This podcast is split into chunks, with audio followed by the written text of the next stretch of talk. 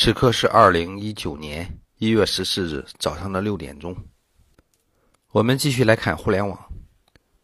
据说，在推特上有人发布了二点零二亿条中国求职者的详细简历信息，这是以 MongoDB 数据库的方式存储的，总计一共是八百五十四 GB，其中有求职者的姓名、身高、体重、电子邮件。婚姻状况、政治倾向、技能、工作简历、电话号码、工资预期和驾驶执照等很多的个人信息。据说主要的来源之一是 bj 点五八点 com。秋孔看了看，感觉这个信息并非属实哈，因为二点零二亿条，那是否意味着从五八的北京分站有这么多数据呢？我觉得五八整个站能有这么多简历的数据都已经不错了，怎么可能只是一个北京分站呢？当然，也有可能是这个看这条信息的人只是从其中一个网址进行分析的。当然，如果单纯使用这个爬取工具，比如用 Python 来爬的话，也能爬到这么多数据。呃，当然，这信息在五八上应该也是隐藏的哈，只能获取到某个。权限之后才能拿到这么多数据吧？还有另外一种情况就是 MongoDB 实在太不安全了，很容易出现一些漏洞。嗯，之前呢也被证实 MongoDB 出现过一些问题。现在呢，五八也没有进行这个辟谣，或者说也没有进行对这件事情进行回复，估计在内部已经开始开会商量怎么解决了吧。在这个世界上根本就没有不透风的墙，只要是钻的足够深。一定能够从现行的系统中找到漏洞的。下面呢是一个超级美女的故事哈。这个呢，首先引出这个之前呢，我们先说另外一个事情。这是有一个女的被别人指被别人指认哈，这个参与了这种诈骗，主要是骗别人的钱。就你想这个，她已经经过化妆啊等等等了，为什么被看出来呢？是因为她实在是太漂亮了。这个。当这些人当这些人被骗的时候呢，他是负责这种现场的这种联系啊或什么的，在别人的心目中留下了很深的印象。结果走在大街上，很容易就被人认出来，结果被抓了。而另外呢，这个故事呢是关于一个美女市长的故事啊，这是一个副市长，她是这个甘肃省武威市原副市长。江宝红的故事哈，她就是一个非常漂亮的女性。我在网上看了一下她的照片，我觉得这样的女性的确应该晋升。显然，她的晋升之路是非常的顺畅的哈。我们再看她发生了什么问题哈。经查，江宝红在任武威市招商局局长、发改委主任、副市长期间，严重违反政治纪律和政治规矩，搞政治攀附，参与。团团伙伙捞取政治资本和经济利益，严重破坏了地方政治生态，对抗组织审查，伪造证据，转移隐匿违纪违法所得，违反中央八项规定。他违反廉洁纪律，收受可能影响公正执行公务的礼金，搞犬舍交易，谋求职务晋升等不当利益。最终呢，经甘肃省省委批准，决定给予江宝红开除党籍、开除公职的处分，收缴其违法违纪所得，将其涉嫌犯罪问题移交司法机关依法处理。当然，我们看到其中有搞犬舍交易来得到晋升，那么是和谁搞的呢？就从哪一个阶段得到了晋升呢？这么样一个高颜值的女官。丝毫不输于现在主流的一线明星。在下面是一个律师的发言啊，他说：“犬见的人来找我，说愿意出高额的费用，让我给苏玉辉做取保候审，甚至要求做无罪辩护。”这是北京的某律师事务所其中一个律师说的。但是我们没有人会接他的案子。这也是自一一月七日起哈，这个犬见失控人苏玉辉。等十八名犯罪嫌疑人被依法刑拘之后，权健呃，在这个找律师打官司时候所面临的一个一些问题。当然，单纯来讲，从律师的职业行业来讲，哈，这个杀人犯都可以被这个都可以请律师，都可以来这个查，来那个通过法律的手段来得到自己的权利。像苏玉辉这帮人，近两年没有人去保，我觉得这很有意思哈。当然，发生这个问题之后。这个秋空也去查了一下这个鸿茅药酒的销售情况哈，在京东上一查，哇，还有大批量的销售哈。同时呢，也看到秦医生也学会了用更加好的保护自己的手段，继续站在为人民服务的这个呃台阶上，呃，在步步高升。当然，鸿茅药酒的销售数据哈，我看多的话有十四万条，我点开看了一下哈，基本上是二零二零一八年早期的。二零一九年的也有啊，我看二零一九年的一月十号还有人买啊。当然看他们的这个评价都是非常非常好的，那简直喝了之后喝喝喝喝了。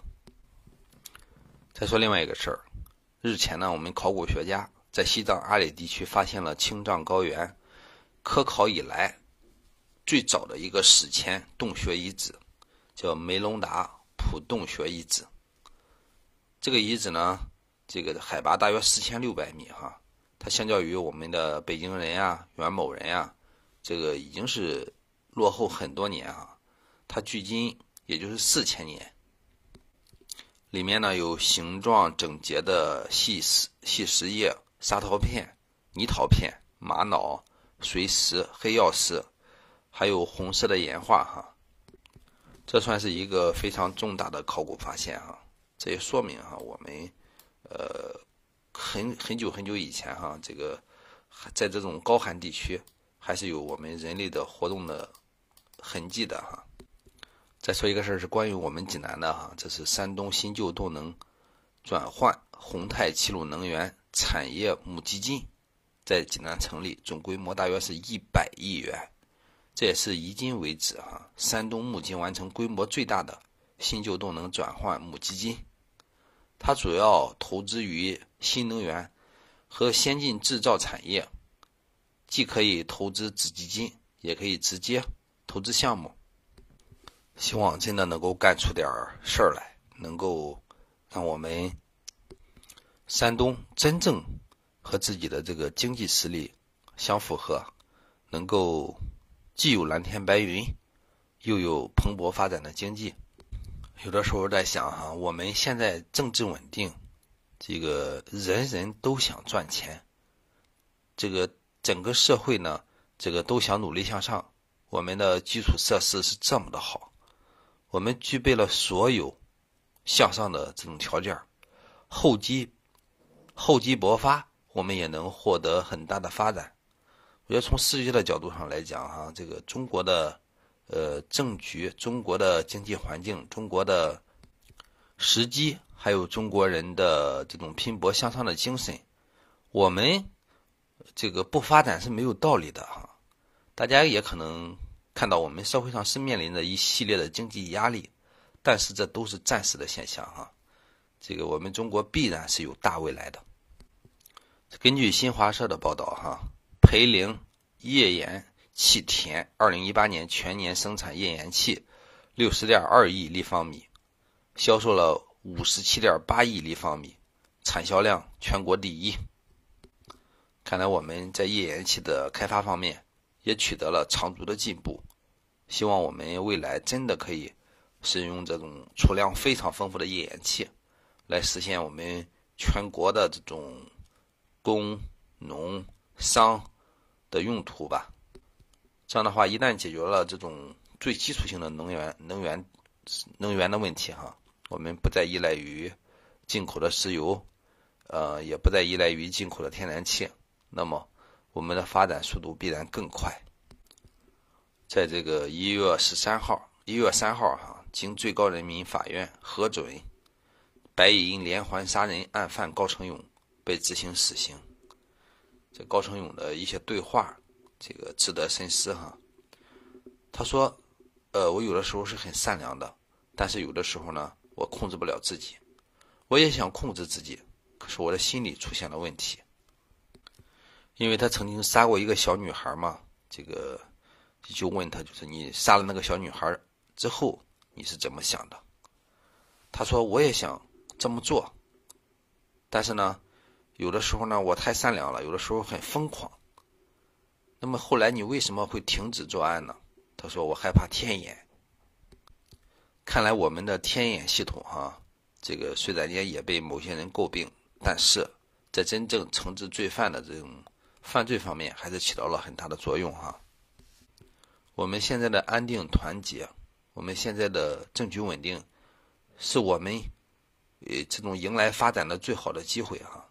这个我希望我们每个人都能发挥自己最大的努力，能够呃帮助我们国家、我们民族实现伟大的复兴。刘尊刘宗林哈，蒙冤二十八年，获得了平反，呃，获得了四百六十万元的国家赔偿金。他曾经因为故意杀人罪被关押超过了二十五年，这也是公开报道中被羁押时间最长最长的蒙冤者。秋孔呢，在这里只想问一句：就当年使他们冤屈的那些办案人员，怎么处罚的？如果说，这一块儿不能够对他们有所警示，那以后会不会也会诞生这样的案子呢？我们整个法治的进步一定是在有奖有惩的方面来进行的哈。如果说单纯去惩罚，或者单纯去奖励，有过不罚，那么未来依然不能杜绝这样的现象。关于这个花总信息被泄露案哈。这个立案调查之后的结果，就是酒店称这是个人行为啊。花总发微博直接点名了是深圳豪派特华美达广场酒店总经理彭某某侵犯了个人信息，编造和传播谣言，而彭某某呢不愿意合作，这个花总才报警立案的。呃，他在这个警方的协调之下，哈，彭某和花总进行了当面沟通。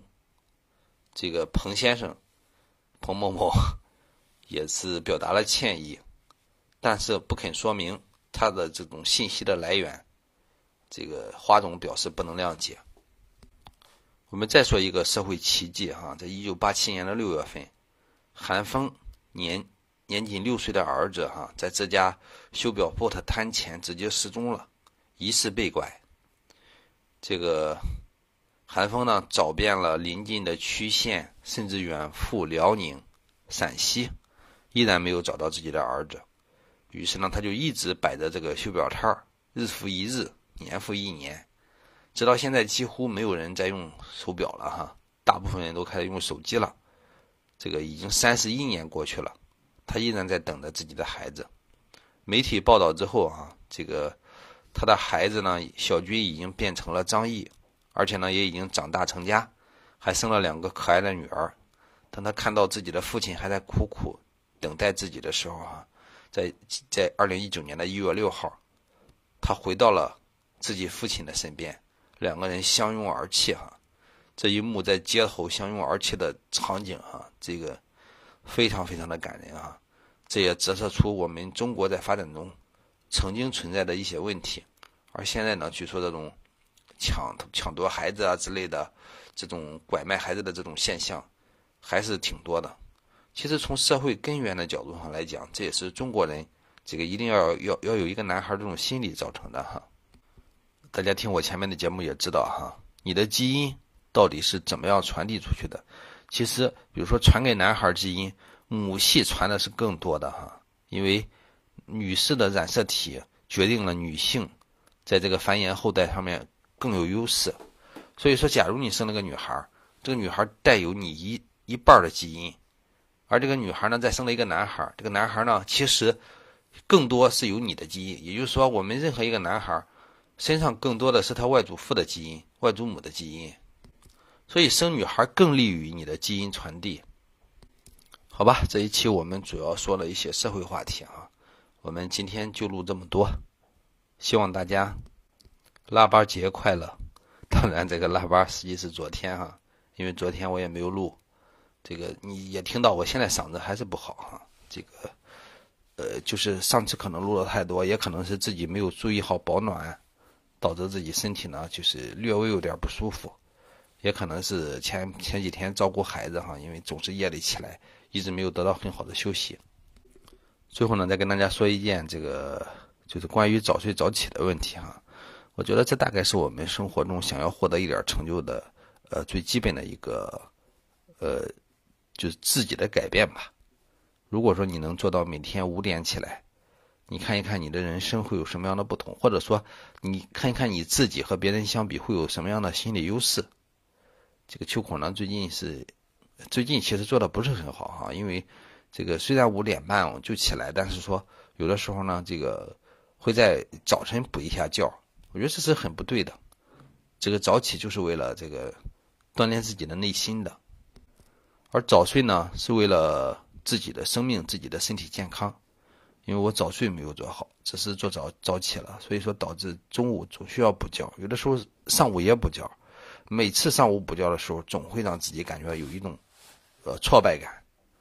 所以我还是希望这个能够和大家一起践行，呃，早睡早起，呃，早晨起来呢，更多的去学习、努力和工作。当然，对我来讲哈，其中一项就是要与大家分享一些互联网的东西哈。其实我最近又整理了几百条哈，这个现在说了社会问题，明天后天尽量把这种软件、硬件，还有一些这个故事性的、公司性的信息、科技性的信息与大家分享。好，今天就到这里。大家如果想与我交流，可以关注我的微信公众号“秋孔舆论”，微信号是秋孔的全拼加数字三六五，希望能与你有更深的交流。